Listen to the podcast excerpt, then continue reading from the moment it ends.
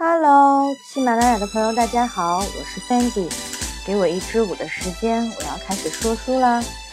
那在讲今天的主题之前，我首先要吟诗一首，大家听一听水平如何啊？苍茫的天涯是我的爱，绵绵的青山脚下花正开。什么样的节奏是最呀最摇摆？什么样的歌声才是最开怀？感觉读都读不好了，已经被节奏给彻底洗脑了。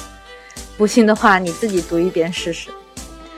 这是一首在我们中华大地传唱度最高的歌曲之一。如果还有没听过《最炫民族风》的同学，我想我们一定没有活在一个时代。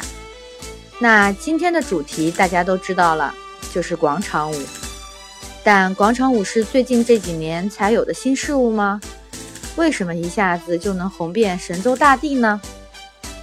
这些其实我也不大清楚，毕竟广场舞不是我的专业嘛。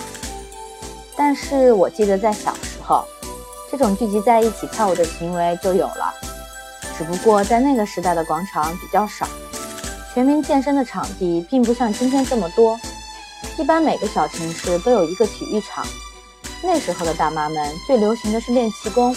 还有太极拳等等的活动，舞蹈只是一小部分的娱乐，而且他们想跳舞了，一般会去卡拉 OK 厅，都是那种敞开式的大厅，顶上有一个圆球形的射灯，点一首《东方之珠》就可以开跳了。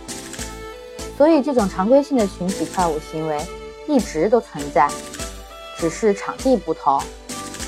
而广场舞真正火爆的原因。当然是因为场地的普及和新媒体的崛起。进入二十一世纪，市政工程都开始快速开展。除了体育场之外，每个城市都好像多了一个叫人民广场的地方。然后以前那些各种坑蒙拐骗的气功慢慢消失了，卡拉 OK 的大厅也被更年轻的 KTV 包厢所取代。最重要的是，大家对于健身方式。也回归到了更理性的认知，舞蹈当然就是最佳的选择之一。慢慢的，每个广场上都聚集了一群作息时间相同、爱好相同、年龄相仿的舞蹈团体，网友会戏称为“广场舞大妈团体”。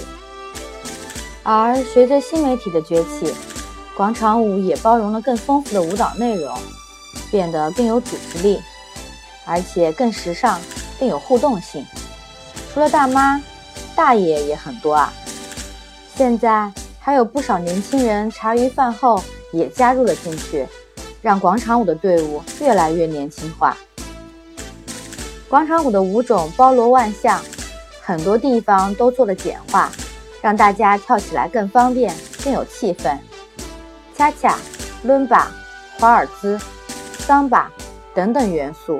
还有自创的健身舞，都可以在广场上找得到。随着广场舞的群体越来越大，这里面的故事也就越来越多。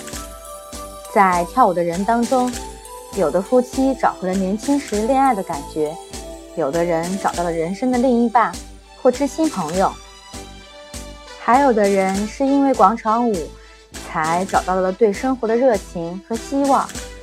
在与病魔的斗争中，用积极的情绪，最终战胜了病魔。这其中不乏空巢老人的群体，广场舞甚至是很多人唯一的娱乐活动了。所以，网络上经常有人在嘲讽或指责广场舞扰民、辣眼睛的，希望可以多一些宽容。同样的，也希望广场舞在未来的发展中可以越来越规范。因为偶尔确实也会有扰民的现象发生。